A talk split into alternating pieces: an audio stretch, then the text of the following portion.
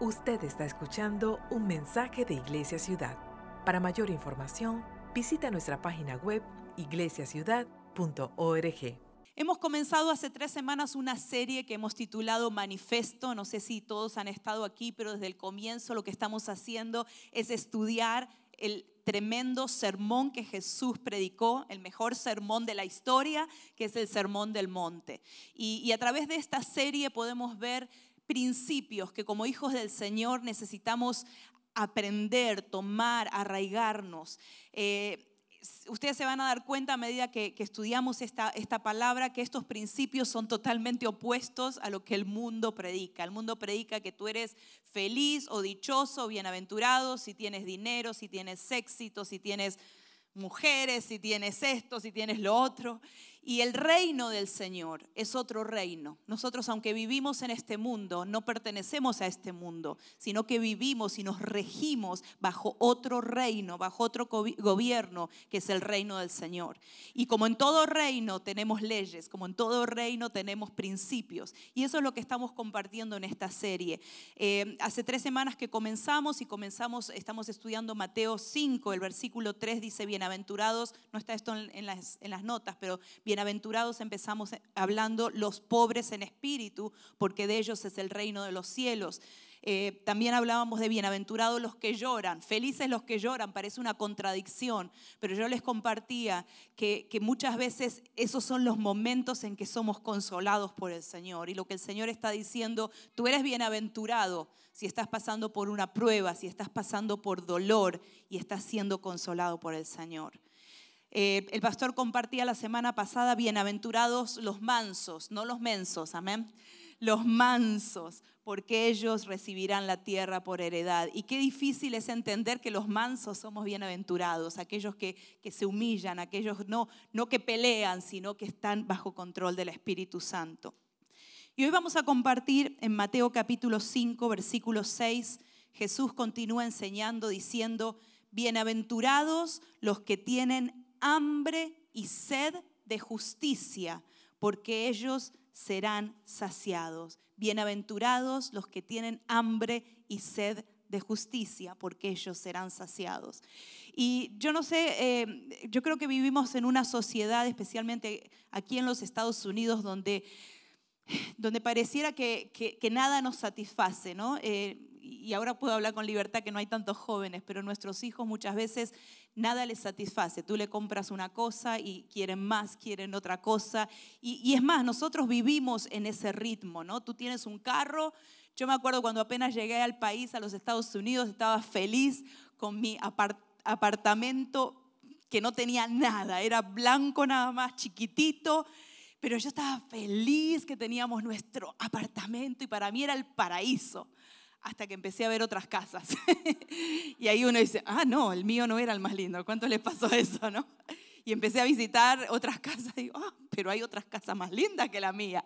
Y siempre estamos con esa sed de querer más, de querer otra cosa. Tenemos un carro y queremos otro carro más nuevo. Y tienes el iPhone, hace un año que lo tienes y ya quieres el otro iPhone. No es como una insatisfacción constante que nuestra sociedad vive.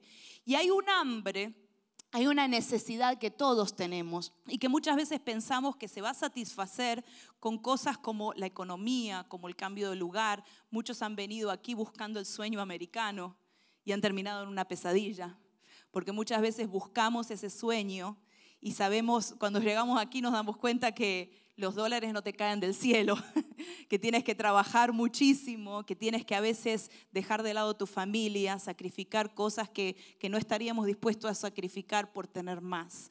Y hay esa insatisfacción constante, ¿no? Que querer más, querer más. Y el Señor está hablando de una sed, pero no, no se trata de esta sed. Hay una sed en el mundo y, y otra vez tratamos de satisfacerla con muchas cosas. En, en el servicio anterior hablaba de que cuando éramos solteros, yo, yo me casé a los 29 años, y, claro, uno cuando está soltero dice, bueno, cuando me case, y es como que estás esperando ese príncipe azul. ¿Cuántas chicas solteras dicen amén, amén? Que yo oro por ese príncipe. Y tú estás poniendo toda esa expectativa de que tu vida va a ser transformada cuando encuentres a ese amor, o, el, el, muchacho soltero que está por aquí, cuando encuentre a esa mujer que Dios tiene para mí. Y está bueno que pienses así, Dios tiene una persona, estoy seguro, para cada uno de ustedes, y, yo también tenía esos tiempos que llegaba a 29 años, digo, Señor, me quedaré soltera, y, esa, y ese deseo de, de tener una familia, ¿no? Y cuando uno se casa, y acá los matrimonios dicen, sí, yo sé, pastora. no era tan así.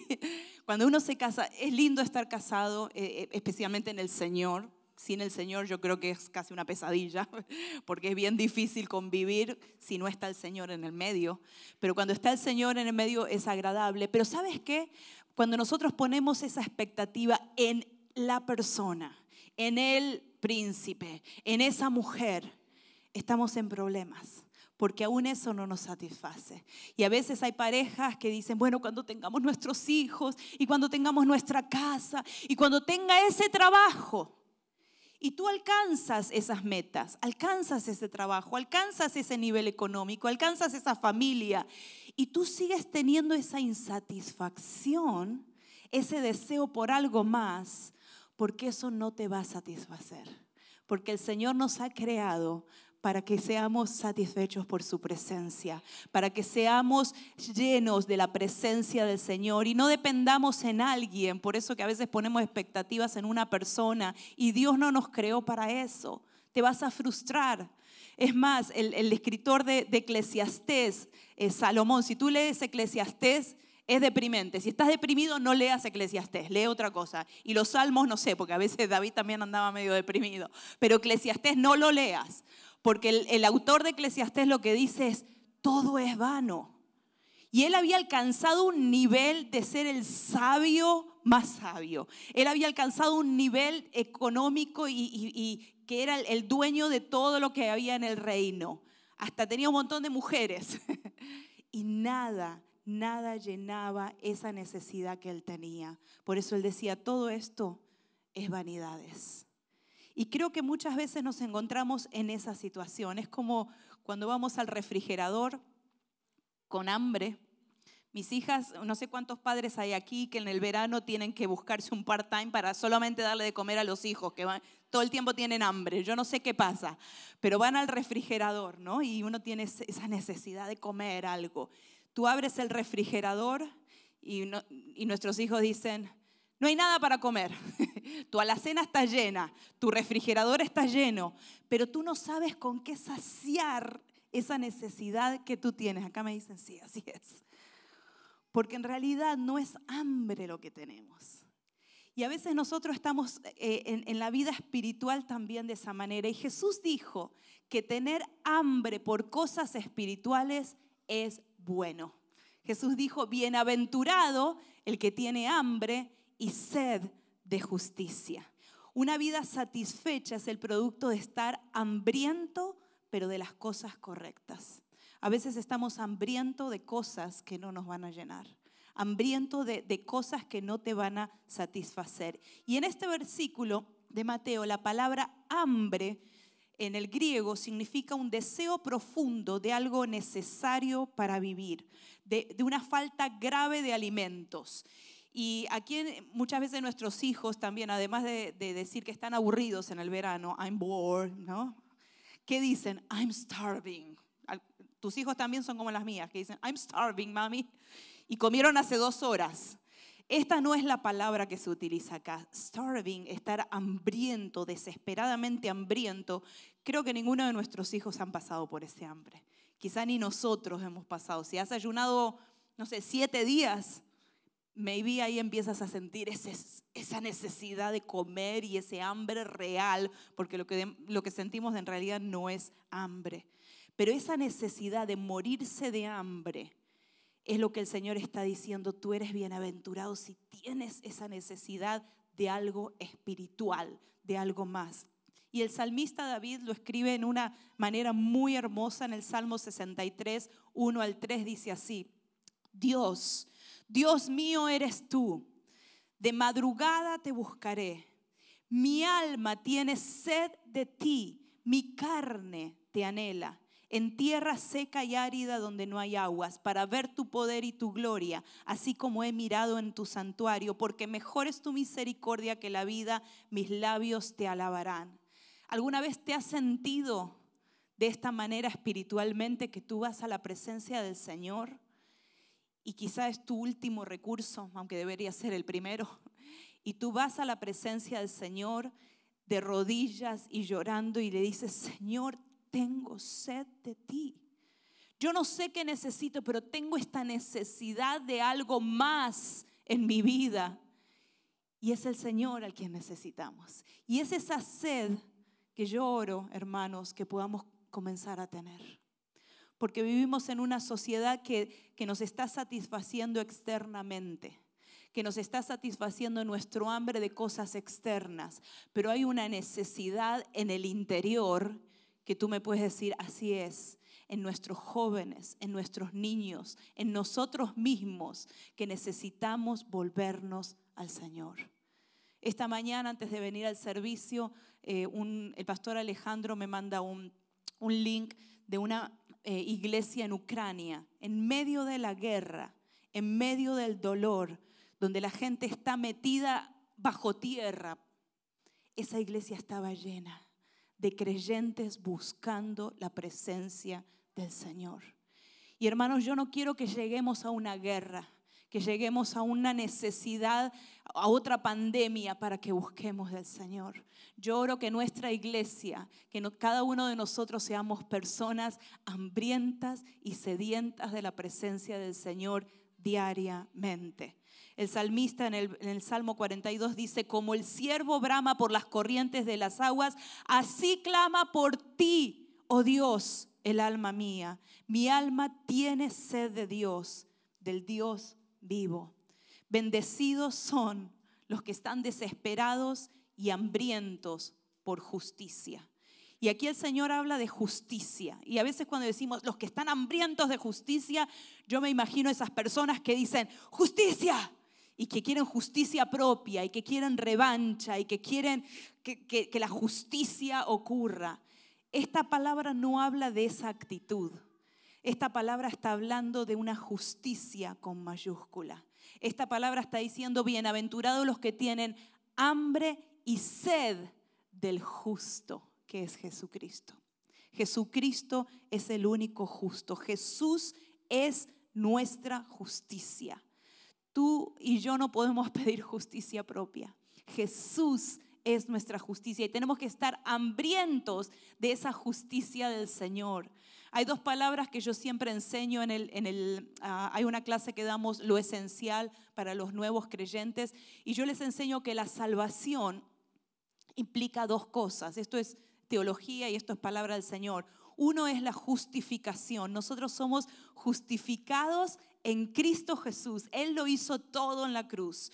Tú y yo no tenemos que hacer nada para ser salvos, simplemente creer en lo que Jesús ya hizo en la cruz. ¿Cuántos saben que esto es sí y amén? Eso es la justificación. ¿Y sabes, sabes lo que quiere decir justificación? Que cuando Dios te ve, te ve a través de Jesús. Y cuando te ve a través de Jesús, te ve santo, te ve justificado, te ve como si nunca hubieras pecado. Por eso tenemos que ir a la cruz. Por eso en Jesús somos justificados. Pero después hay algo más en la salvación, que es el proceso de santificación. Que todos estamos caminando en ese proceso hasta que un día seamos iguales a Jesús. Y yo no sé en qué proceso de este camino estás. Algunos están de la justificación, cuando conocieron a Jesús, quizá la semana pasada, están caminando por acá y el Espíritu Santo los está transformando. Y lleva tiempo, ¿sabes qué? Nos va a llevar toda la vida ser cambiados por el Señor. A medida que morimos a nosotros, Jesús se hace vivo en nosotros hasta que lleguemos a la gloria del Señor. Así que cada uno de nosotros tenemos distintos procesos. Por eso, hermano, nunca juzgues al hermano que está en otro proceso que está quizá más atrás que tú, sino que sigue mirando a Jesús. Pero este es, esto es lo que quiero decir, Jesús es nuestra justicia. En Romanos capítulo 1, versículo 17 dice, pues el Evangelio nos muestra de qué manera Dios nos hace justos. Es por fe, de principio a fin. Así lo dicen las escrituras. El justo por la fe vivirá. Una de las maneras eh, que nos damos cuenta que una persona está enferma, yo no soy doctora, pero uno de los síntomas, por lo menos como madre, que me doy cuenta si alguna de mis hijas está enferma, es cuando no tienen apetito. Eso es grave. Cuando no tienen hambre, algo está pasando. Entonces, eso es uno de los síntomas, ¿no? Que algo está mal en nuestro cuerpo, cuando perdemos el apetito. Y saben que en el área espiritual, yo quiero que entiendas que es lo mismo. Muchos quizá han perdido en este tiempo el apetito por las cosas de Dios. Y es porque hay cosas en nuestra vida que nos han alejado de estar en la presencia del Señor, de tener ese hambre que teníamos, de tener esa salud espiritual. Yo siempre digo que una persona no es que cae en pecado, no es que tú estabas aquí en fuego en la presencia del Señor, ¿te acuerdas cuando recibiste al Señor y cuando querías servir a Dios y lleno del Espíritu Santo y de un día para el otro te enfrías y estás aquí lejos del Señor? Eso no ocurre de un día para el otro. Eso va ocurriendo de a poquito. Tú dejas de buscar al Señor, tú dejas de orar diariamente, tú dejas de leer la palabra diariamente, escuchas nada más el domingo, ah, escuché la palabra del Señor y no te alimentas diariamente de la palabra del Señor, dejas de congregarte, te empiezas a juntar con personas que no te edifican, empiezas a alejarte de ese fuego y ese fuego termina apagándose. Y muchas veces eso es lo que en, la condición en la que nos encontramos, no tenemos hambre, no tenemos ganas de orar, no tenemos ganas de buscar. Nos da lo mismo ir y congregarnos o no congregarnos, porque se ha perdido el apetito, porque quizás has dejado que tu vida espiritual se enfríe o has permitido el pecado en tu corazón. Y saben qué, para que un fuego se mantenga, yo no sé mucho de camping, pero para que un fuego se mantenga, tú tienes que alimentarlo. Tú tienes que echarle más leña, más leña. Y esa leña del Espíritu Santo es tu vida devocional, es tu tiempo de oración, es tu tiempo en la palabra, es congregarte, es juntarte con hermanos que te edifiquen. Esa es la leña que tienes que seguir poniendo en el fuego. No depende de un servicio, no depende de un predicador, no depende de la unción que haya en tal y tal persona o del grupo de alabanza, hermanos. Depende de cómo nosotros alimentamos ese fuego que se está apagando el hambre y la sed del Señor no viene por una imposición de manos, viene por esa búsqueda diaria que venimos a la presencia del Señor. Y quizá tú has perdido ese apetito. Quizá hoy te encuentras en esa situación donde has perdido el apetito espiritual. Y yo quiero recomendarte tres cosas de cómo podemos mantener ese hambre y sed y, que no depende de un evento, que no depende de un servicio, que no depende de, cosas externas. Hay tres cosas que podemos hacer para que ese fuego y esa sed continúen en nuestro corazón. En primer lugar, dejar de consumir comida chatarra. Todos los que hemos venido a los Estados Unidos, yo era así flaquita, aunque no lo crean, pero creo que al mes 10 libras así de golpe, porque comemos mal en este país comemos mal y, no es culpa del país, es culpa nuestra, por supuesto, porque comemos alimentos que no son nutricionales para nuestro cuerpo. Entonces, claro, nos nutrimos de cosas que nos hacen bien. ¿A quién no le gustan las papitas fritas de McDonald's? Que son pura grasa y puros carbohidratos, pero qué ricas que son, crocantitas y saladitas. Y te satisfacen en ese momento. Ya todos tienen hambre, yo sé. te satisfacen en el momento pero cero, cero nutrición para tu cuerpo. Y esas hamburguesas, y tú miras y te da hambre, y no es hambre, es simplemente una cuestión eh, momentánea, porque a las dos horas tú tienes hambre de vuelta, porque eso no te da la energía que necesitas para vivir, porque estamos consumiendo alimentos que no son nutrición para nuestro cuerpo. ¿Sabes que en la vida espiritual es lo mismo? Si tú consumes chatarra en tu vida espiritual, vas a tener problemas de nutrición. tarde o temprano tu, tu, vida espiritual se va a enfriar, tarde o temprano tu vida espiritual se va a morir y en la primer crisis dejas al Señor. En la primer crisis te caes. En la primer crisis hay una cuestión de que ¿dónde está el Señor? ¿Por qué? Porque estás débil espiritualmente. Y en nuestras iglesias hay mucha gente débil espiritualmente, que se enferma espiritualmente, porque no está tomando nutrición, simplemente se está alimentando de cosas que no nutren tu vida espiritual, cosas que a lo mejor te llenan en el momento, posesiones, prestigio, poder. Estás lleno de cosas externas, pero no estás saciado y tú te encuentras con todas esas cosas que parece que te van a llenar, pero lo único que encuentras es ese vacío que sigue estando y que tienes esa necesidad del Señor. Proverbios 15, 14 dice, el corazón entendido busca la sabiduría, mas la boca de los necios se alimenta de necedades. Si no estamos hambrientos de Dios, es porque quizá estamos llenos de nosotros mismos de nuestro ego, de nuestros sueños, de nuestros anhelos, pero ¿dónde está el Señor? Y yo quiero animarte, hermano, hermana, a que puedas decirle, Señor, quiero ser honesto, honesta. Señor, no estoy teniendo esa sed, pero yo quiero que hoy tú pongas esa sed en mi corazón.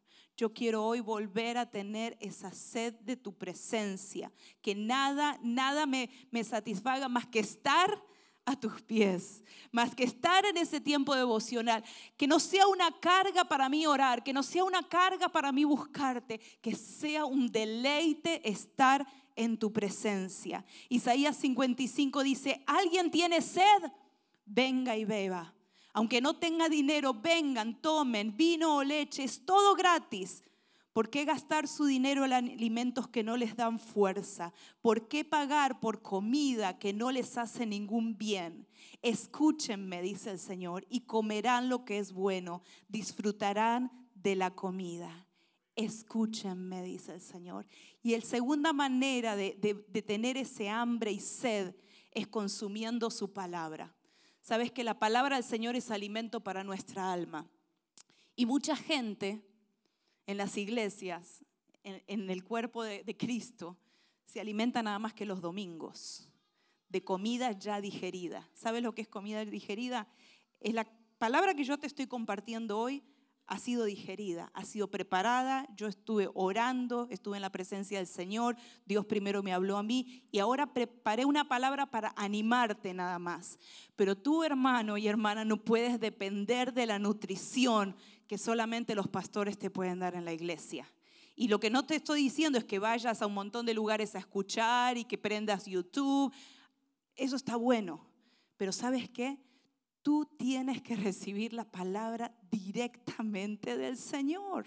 Ese es el alimento que tú necesitas. Yo no, cuando, cuando un día no estoy en la presencia del Señor y no leo su palabra, es como si tú te vas en ayunas a tu trabajo. Yo no sé cuántos ayunan todo el día y, no comen eh, todos los días. Si tú solamente te alimentas físicamente los domingos, cuando, como dice el pastor, cuando vas a Olive Garden, para mí que tiene como una conexión con Olive Garden el pastor, porque siempre habla de Olive Garden. Pero cuando tú vas solamente a comer los domingos, ¿qué pasa el resto de la semana? Y espiritualmente hablando también, hermano, es bueno que vengas aquí a gozarte, a recibir palabra, porque esto te va a animar, te va a edificar, pero tú tienes que comer solito en casa. No podemos depender de, de que siempre como bebés nos den en la boquita. Toma, toma esta palabra ya digerida, toma. Y en el grupo, toma. Y, la predicación de YouTube, y, la predicación de Facebook, y lo que leí acá. Arrodíllate en la presencia del Señor, porque Jesús te quiere hablar a ti. Qué hermoso es poder recibir palabra de Jesús. Y no hay mayor satisfacción. Yo cuando estoy en momentos así, eh, hace, hace un par de, de, de días tuve un momento que dije, Señor, yo de acá no salgo si tú no me hablas. Así sea que tengo que estar toda la noche orando, pero yo quiero salir con una palabra tuya. Y no hay nada más hermoso que salir de la presencia del Señor con ese alimento fresco, nuevo, el maná que el Señor tiene para cada uno de nosotros. A ti no te para nadie. Tú puedes enfrentar al mundo tranquilamente porque tienes la nutrición que necesitas para vencer al enemigo, para vencer la tentación, para levantarte en las crisis que van a venir. Porque Jesús mismo dijo en Mateo 4:4, cuando Satanás vino a tentarlo, dijo, escrito está, no solo de pan vive el hombre, sino de toda palabra que sale de la boca de Dios.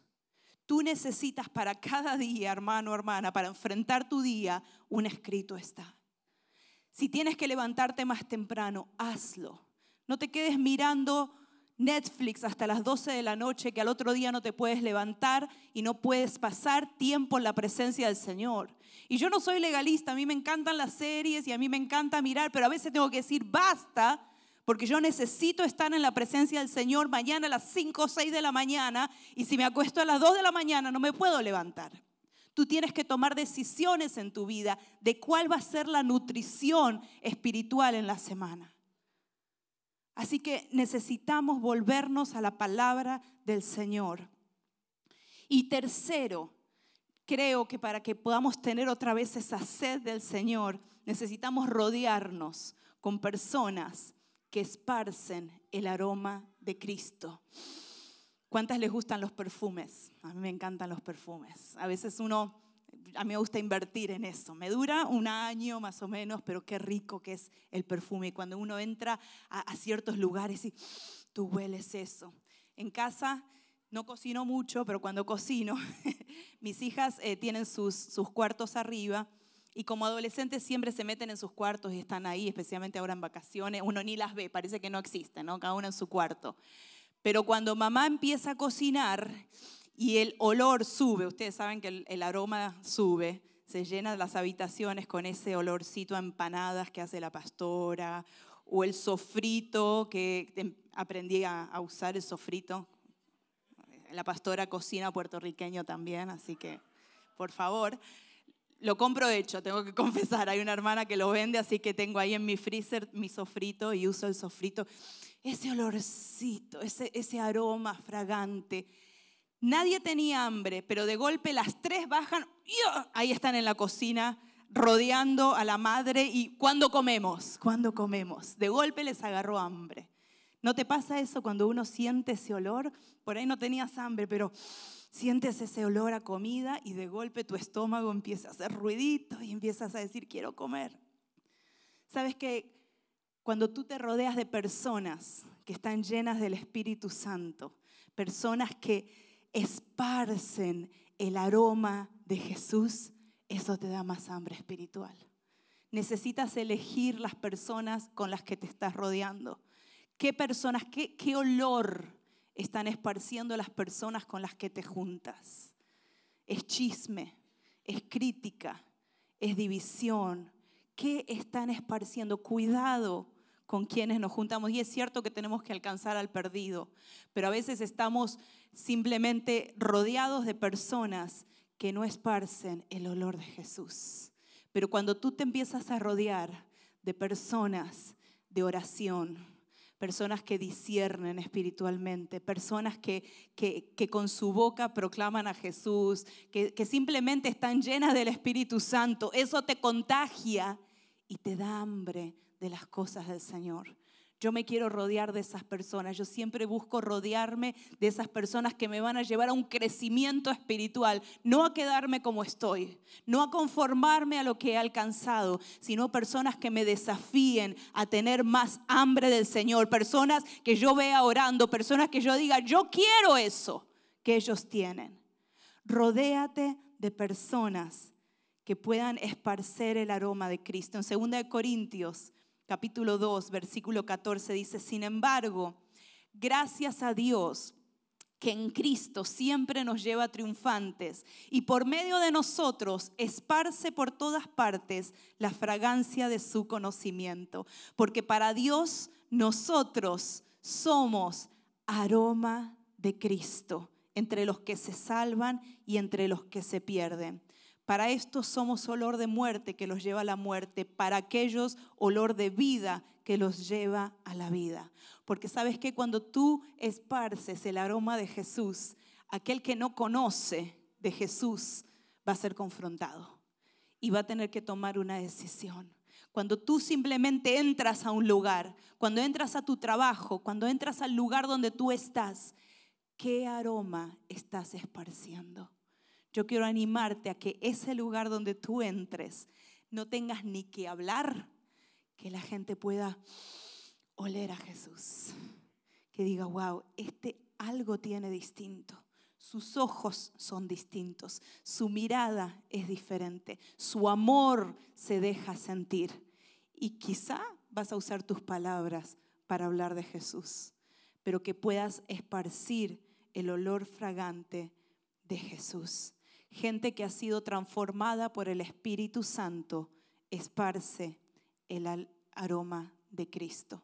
Y yo quiero animarte a que hagas dos cosas, te juntes con esa gente, pero que también tú mismo seas esa gente que provoque hambre en otros. Quiero invitarte a ponerte de pie.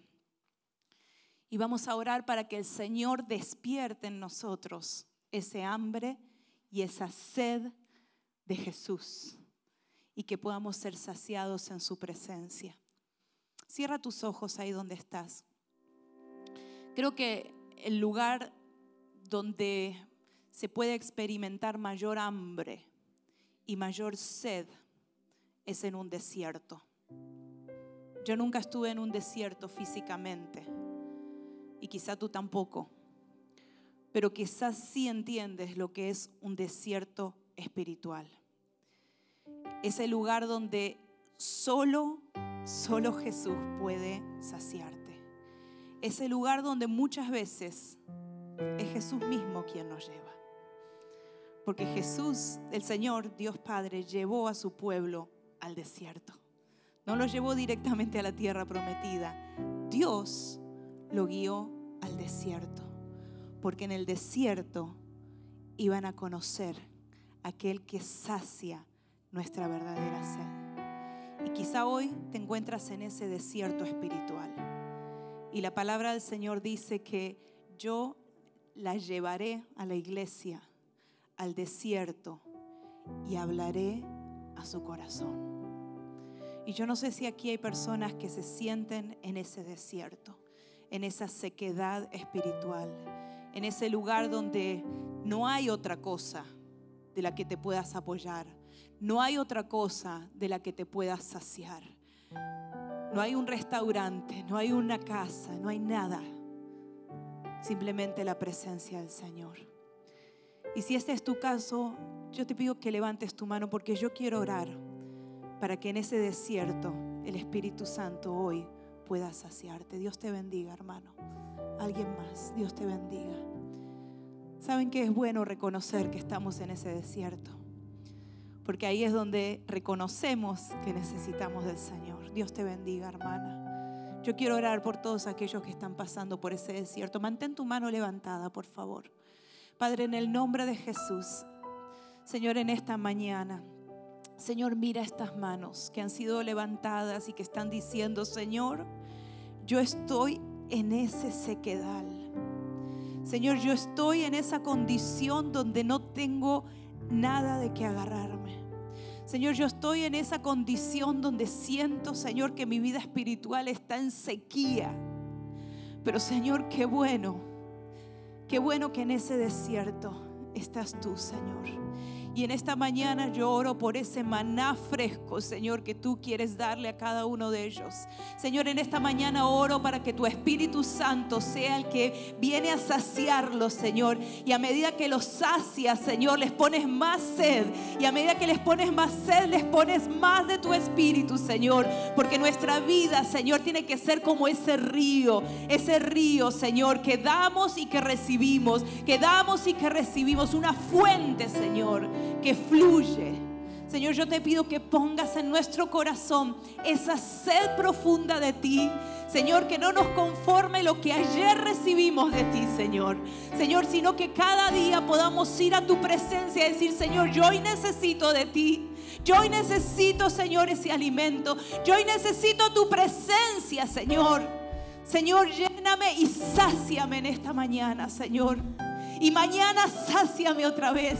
Y pasado mañana sáciame otra vez, Señor. Yo anhelo de tu espíritu cada día. No me conformo con las glorias pasadas. No me conformo con la experiencia pasada, Señor. Yo quiero de tu espíritu diariamente. Y quiero, Señor, que pongas esa sed en mi vida y en la vida de mis hermanos, Señor. Y que podamos, Señor, esparcir ese olor fragante de tu presencia a todo lugar donde vayamos, Señor. Oro en el nombre de Jesús. Amén, amén y amén. Esperamos que este mensaje sea de bendición para sus vidas. Si desea conectarse, puede visitarnos en nuestro campus de Jacksonville o en Orange Park. También nos puede contactar a través de iglesiaciudad.org. Bendiciones.